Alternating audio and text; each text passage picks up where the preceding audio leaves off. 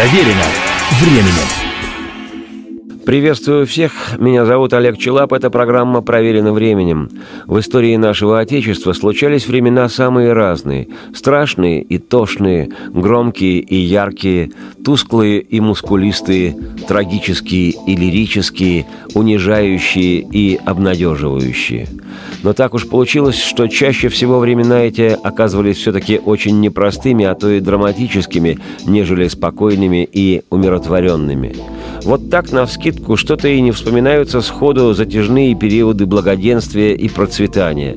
Или хотя бы какая относительно продолжительная пора безмятежности, когда события протекают плавно. Такая мы страна. И в том есть своя философия.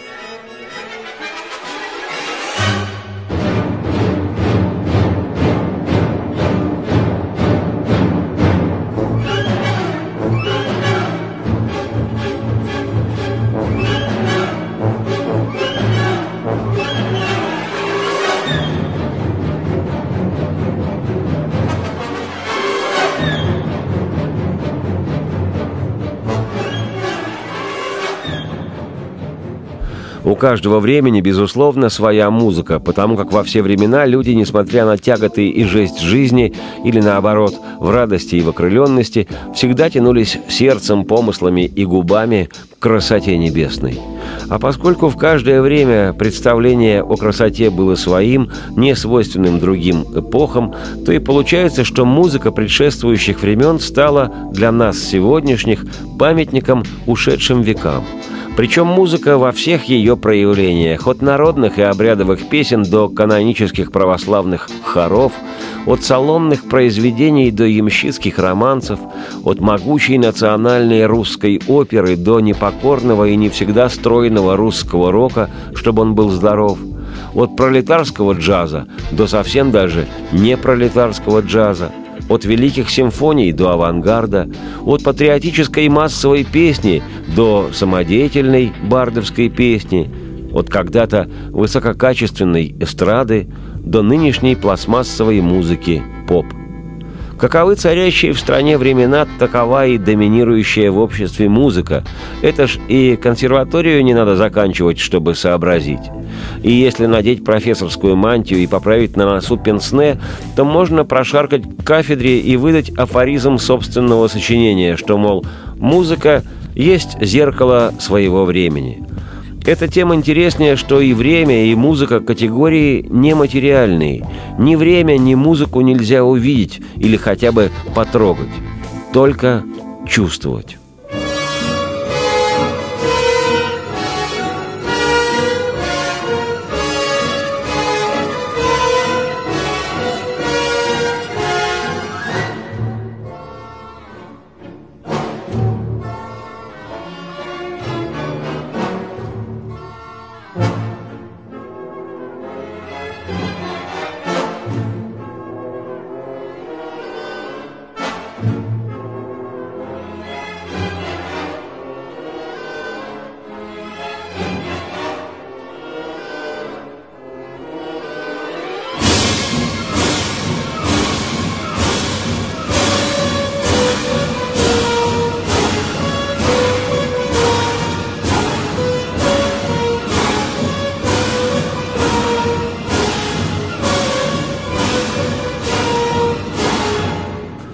Сегодня предлагаю коллективно чувствовать истинно народную, хотя и часто вздыбленную музыку конца XIX – начала XX веков, того времени, когда стремительно менялась в нашей стране жизнь, власть, уклад, философия, да и сама страна – я говорю о великих и трагических событиях и сразу трех русских революций 905 и 917 годов и нескольких тогда же случившихся кровопролитных для России войн, в том числе и о Первой мировой, и о гражданской войне – Можно по-разному относиться к тому, что произошло в стране в первые 15-20 лет прошлого столетия. Можно сопереживать этому или душой в этом не участвовать.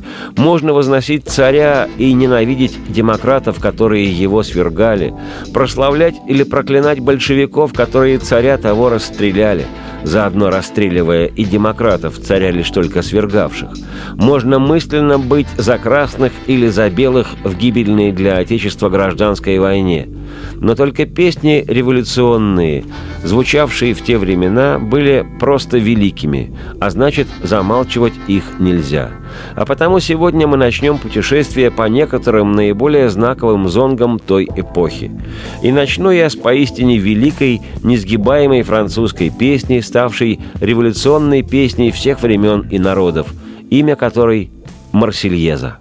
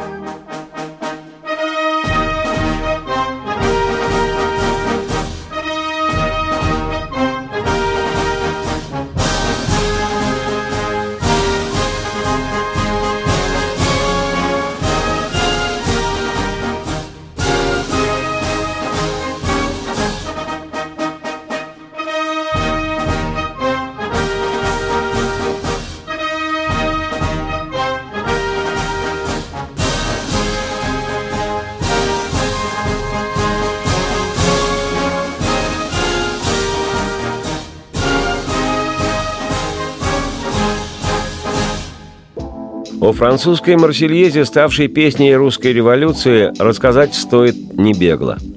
С невероятной и неимоверной судьбой песня, поистине великая «Марсельеза» была создана более 200 лет назад, еще в 1792 году, во время Великой Французской революции. Автор зонга – Руже де Лиль Клод Жозеф – военный инженер, он остался в истории своей страны и в истории мировой только из-за одной этой своей песни. Остался без преувеличения знаменитейшим французским поэтом и композитором. Капитан Рейнской армии Руже де Лиль находился в Страсбурге, когда Франция объявила войну Австрии, готовившей интервенцию. И вдохновленный патриотизмом французов, поднявшихся на защиту революционного своего отечества, Руже де Лиль в один присест вечером 25 апреля 1792 года сочинил эту мощную песнь, назвав ее «Военная песнь Рейнской армии». Уже 30 июля того же года Марсельский добровольческий батальон вошел в Париж, распевая эту песню, которая и получила вскоре название «Марш марсельцев» или «Марсельеза». Песня стремительно разнеслась по Европе и миру, даже за океан проникла, а уж год спустя, в 1793-м, была утверждена государственным гимном Франции. И хотя за два с лишним века французским гимном несколько раз становились и другие мелодии с другими словами, «Марсельеза» в качестве главной государственной песни прослужила французам в общей сложности уже более 135 лет и сегодня является национальным гимном Франции. Вставайте все, Отечество сыны, настал день славы, поднят против нас кровавый тирании флаг. Вы слышите в своих селениях солдат рев кровожадных. Они идут к вам, чтобы убивать ваших детей и женщин. К оружию все граждане, постройтесь в батальоны, идем, идем, нечистая та кровь поля пусть наши пропитает». Что нужно этим полчищам рабов, предателей, вельмож и заговорщиков? И для кого готовились давно все эти мерзкие и путы, и оковы? Для нас, французы, это оскорбление. И чувств порыв, какой должно все это вызвать? Это они осмелились хотеть отдать, как в древности, нас в рабство – Святая Родина любовь, нас поведи и руку нашей мести поддержи. Свобода, дорогая, о, свобода, с твоими поборись защитниками вместе, и пусть под наши флаги громогласно спешит победа, пусть твои враги поверженные видят твой триумф и нашу славу. К оружию, все граждане, постройтесь в батальоны. Идем, идем, нечистая та кровь, поля пусть наши пропитает».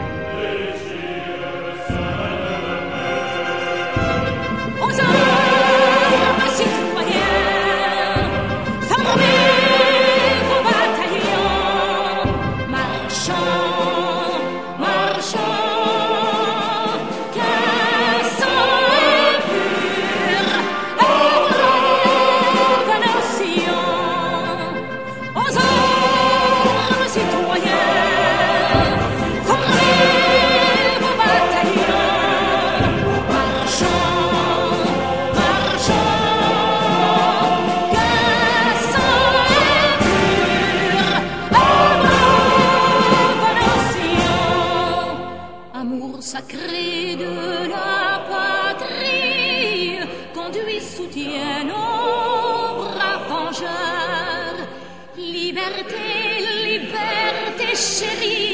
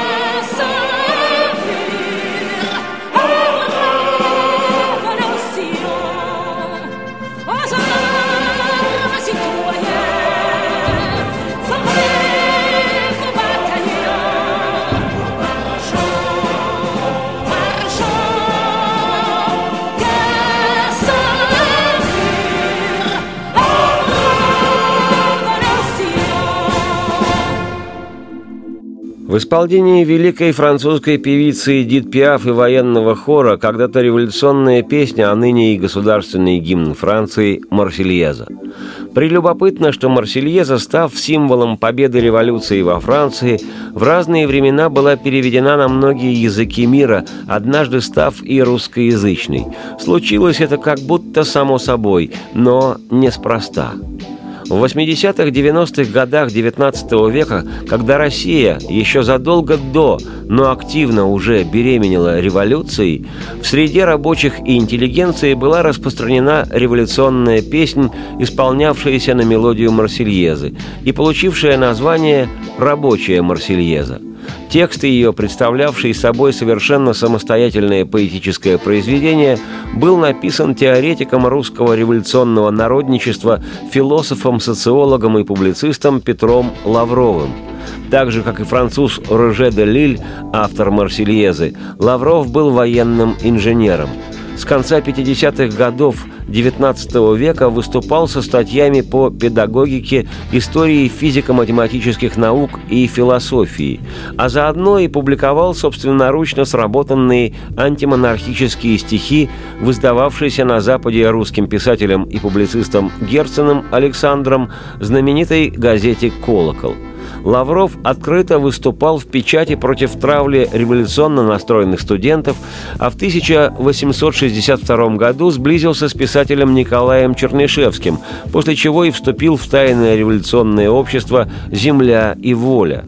После покушения на царя Александра II в 1866 году, первого из пяти покушений, Лавров был арестован, предан военному суду и сослан в ссылку в Вологодскую губернию, откуда через три года доблестно бежал в город Париж – Далее участие Лаврова в Первом интернационале, в Парижской коммуне в 1871 году, знакомство и сближение с идеологами европейского рабочего движения Марксом и Энгельсом, а в 1873-76 годах Петр Лавров и вовсе стал редактором журнала и газеты «Вперед», издававшихся в Цюрихе и Лондоне и ставших органами не только русского революционного, но и трибуной международного рабочего и социалистического движения – Именно в газете «Вперед» в 1875 году и был опубликован русскоязычный вариант революционной песни «Марсельеза». Автором этого текста, как я уже говорил, являлся сам Лавров. В русскоязычном варианте песня называлась «Рабочая Марсельеза», и вследствие некоторых ритмических, интонационных и структурных изменений она по существу превратилась в новую песню – вскоре получив большое хождение в среде антимонархически настроенных рабочих и интеллигенции. Со временем рабочая Марсельеза стала в России настолько популярна, что после свершения февральской революции 1917 года и отречения Николая II от престола, рабочая Марсельеза была принята Временным правительством как новый российский национальный гимн.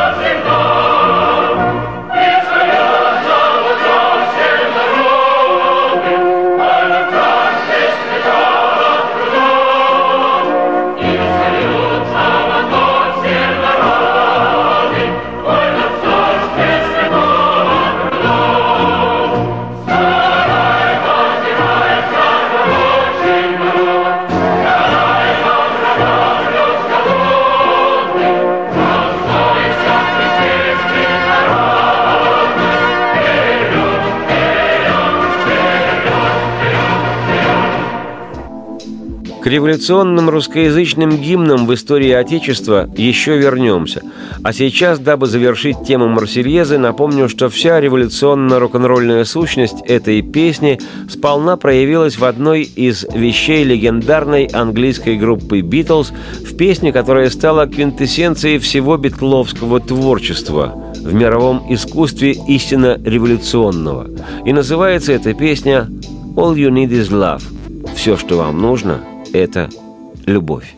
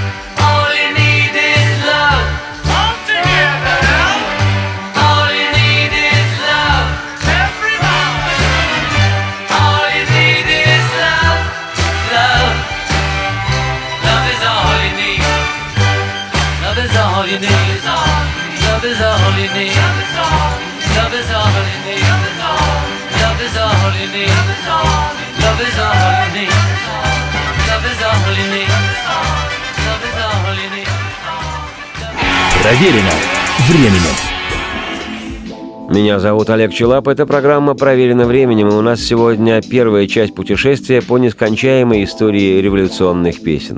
Еще одна знаковая революционная вещь, знаменитая «Варшавянка», пришла в нашу страну вроде бы из-за рубежа, из Польши, хотя к моменту создания «Варшавянки» Польша входила в состав Российской империи. Создается впечатление, что «Варшавянка» — это польский ответ на французскую «Марсельезу». Такой же, казалось бы, призыв к неповиновению власть имущим, революционный напор, задор и пафос. Такой же, да не такой.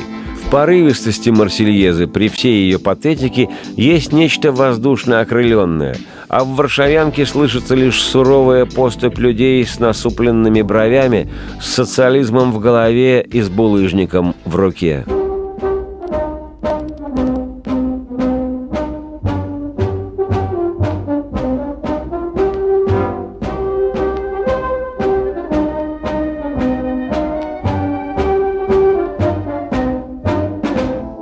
А в маршевом исполнении духового оркестра все это сменяется чуть ли не хмельной удалью и намерением отомстить всем, кто не с нами, а значит, против нас.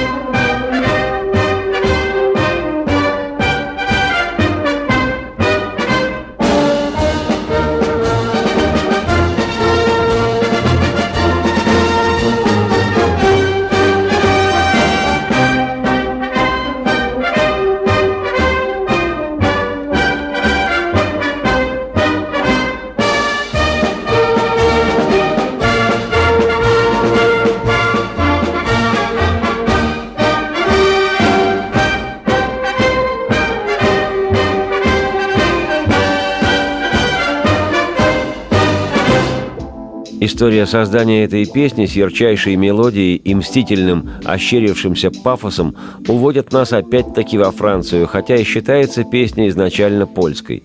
История гласит, что первоначальный текст песни, которую мы знаем как «Варшавянка», принадлежал французскому поэту по имени Жан-Франсуа Казимир Делавинь. Кстати, это он автор текста гимна Франции, который в XIX веке предшествовал Марсельезе, сегодня неоднократно мной уже упомянутый. На польский язык стихотворение Делавиня «Варшавянка» было переведено Карлом Сенкевичем и положено на музыку Кароля Курпинского. А та «Варшавянка» стала патриотическим гимном польского ноябрьского восстания 1831 года против российского императора Николая I. Восстание то окончилось поражением поляков – Второй вариант «Варшавянки», более известный, был написан польским социалистом Васловом Свинцицким. Сочинивший слова будущей песни, он находился в тюремном заключении в Варшавской цитадели, возведенной по приказу Николая I после восстания 1831 Текст второй «Варшавянки» был создан на мелодию популярной песни «Марш храбрецов» Владимира Вольского. И зонг этот был популярен во время польского январского восстания 1863-64 годов. Это восстание тоже окончилось поражением поляков. Но со словами Васлава Свинцицкого марш храбрецов Владимира Вольского получил распространение в Польше именно как «Варшавянка». Несмотря на чеканную маршеобразную основу песни, в польском изложении ее мелодики читается некая присущая Польше полонезность.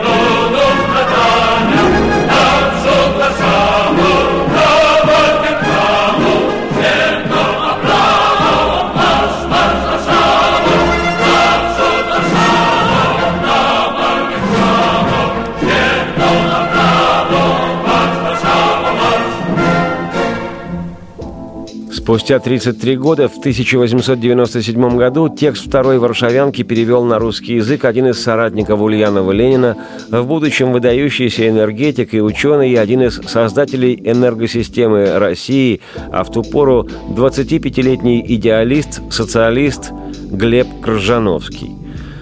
Он перевел это стихотворение, тоже находясь в заключении, в знаменитой московской бутырской тюрьме, в Бутырке.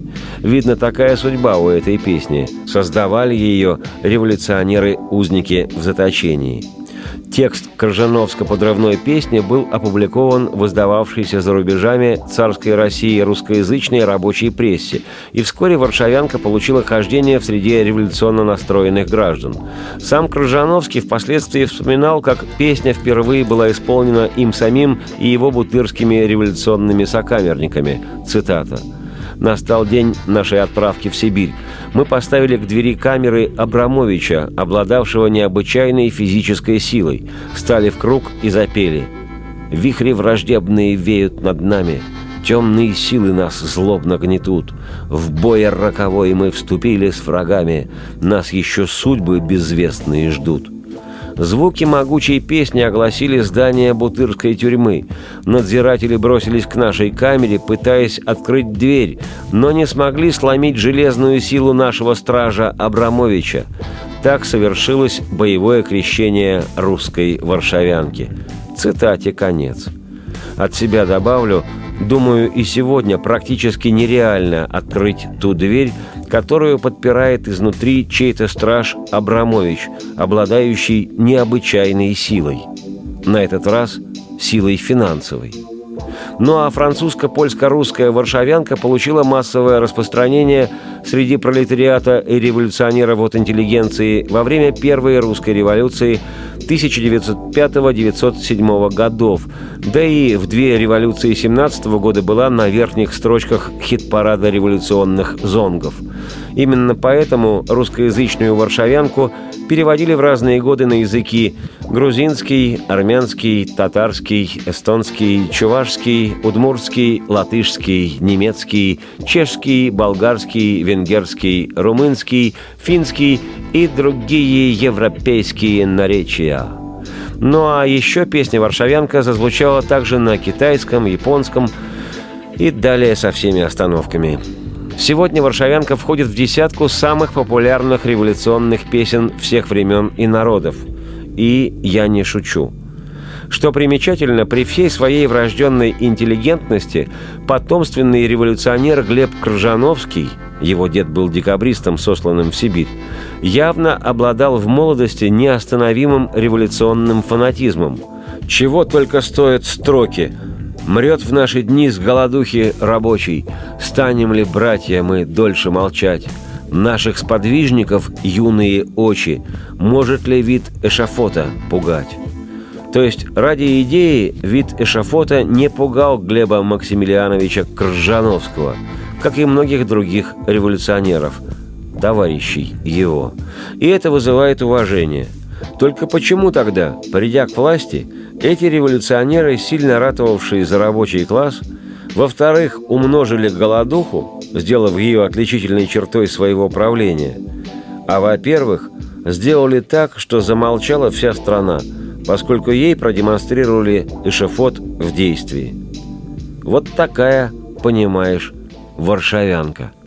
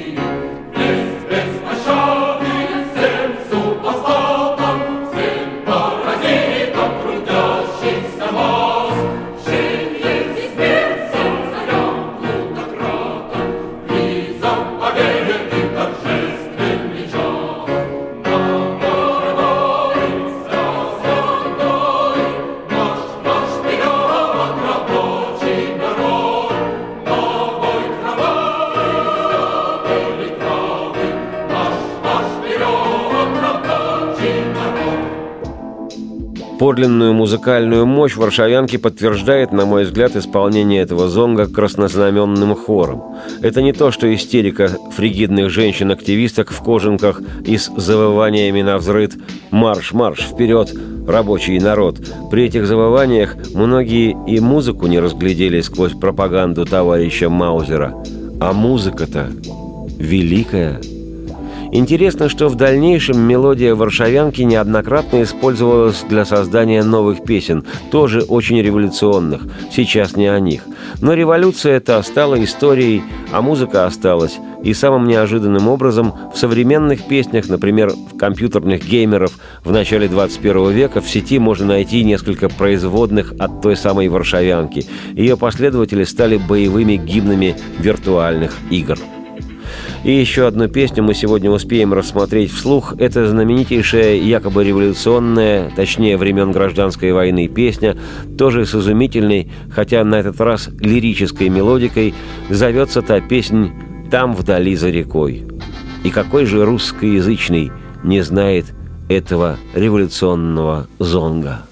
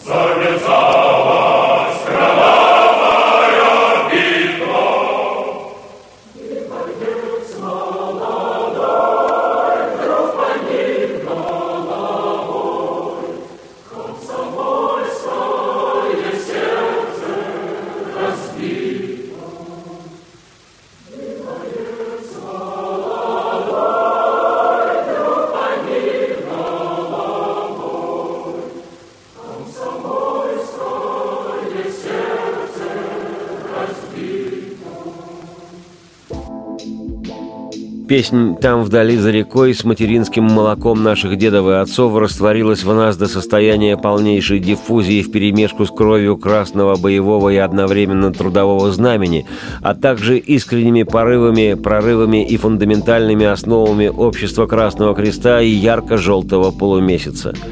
Когда-то песню «Там вдали за рекой» пели повсюду. В пионерских лагерях, на официальных студенческих мероприятиях, в районе комсомольских строек – в воинских частях или даже добровольно в турпоходах у костра. Клянусь, я знаю, о чем говорю. Величайшее потрясение в отношении исполнения этой песни я испытал, когда сквозь время и расстояние услышал, как одна трехлетняя девочка, она была девочка Лань, которая должна была встретить своего вожака-оленя, Девочка Лань, стоя в лесу на пеньке для бабушек, дедушек, мам, пап, дедьев, распевала искренней, чистой душою своей эту песнь. И голос был сладок, и луч был тонок, и причастный тайнам плакал ребенок о том, что никто не придет назад.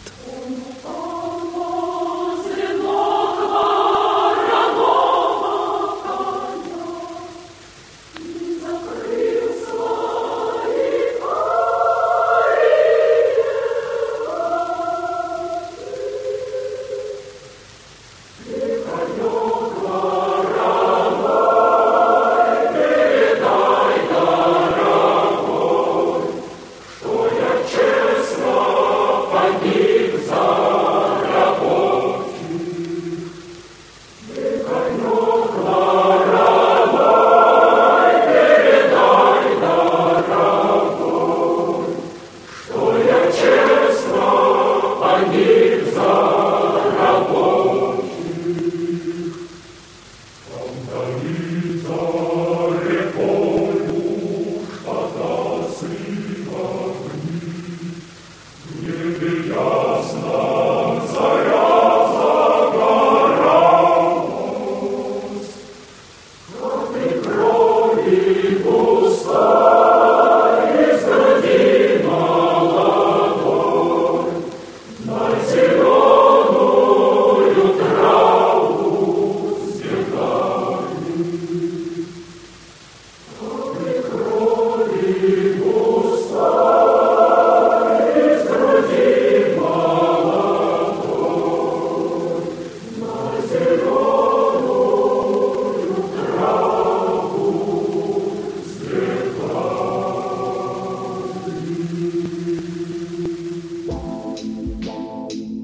Автор эпического текста песни «Там вдали за рекой» комсомолец Николай Кооль. Музыка считается народной. В наши дни распространение получила версия, что на самом деле красноармейская песня «Там вдали за рекой» переделка казачьей песни «За рекой Ляохе загорались огни» времен русско-японской войны начала XX века. И песня эта о неудачном штурме казаками города Инкоу в декабре 1904 года. Казачий зонг мы сегодня еще услышим чуть позже. Но даже если согласиться с тем, что красноармейская песня стала первой производной от песни казацкой, то началом начал все же стоит считать зонг «Лишь только в Сибири займется заря». Есть смысл вслушаться в мелодию этой каторжанской, еще из второй половины XIX века песни, типичный такой русский кандальный блюз. Когда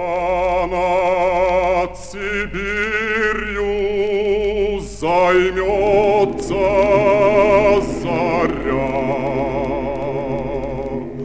И туман по тайге расстилается,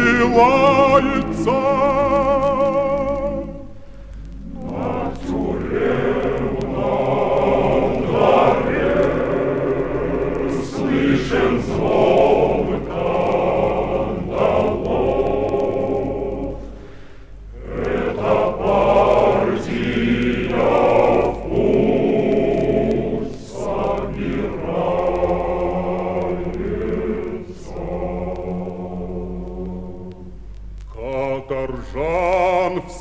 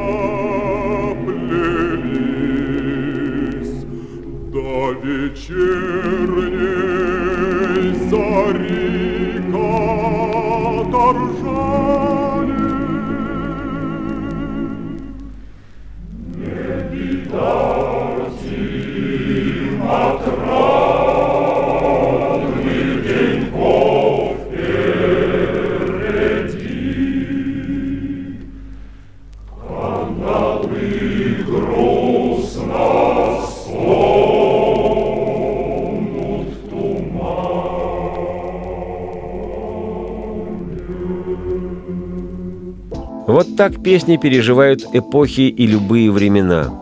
Можно лишь представить себе, как забегали бы румяные комсомольские руководящие товарищи, когда б узнали они, что на их звонком и правофланговом съезде звучит песня с красноармейским сюжетом, в основе которой острожный зонг, по нынешнему шансон, чтобы не сказать «блатняк». А вообще, саму мелодию этой песни смело можно считать русским «домом восходящего солнца». Количество вариантов текстов на один и тот же мотив зашкаливает. История революционных песен не менее интересна истории самих революций. И песен было немало, и родословные у них призанятные, там есть о чем поведать. И я думаю, это древние римляне первыми сказали «будет день, будет пицца», Посмотрим, наверное, в каких-то из выпусков программы «Проверено временем» я, Олег Челап, ее автор и ведущий, продолжу повествование о тихих и буйных, напевных и резвых революционных зонгах. Сейчас оставляю вас с русскими казаками и японской сборки цепями. Дивная песнь «За рекой Ляохэ загорались огни». Версия 1909 года. Радости вам вслух и солнце в окна, и Процветайте!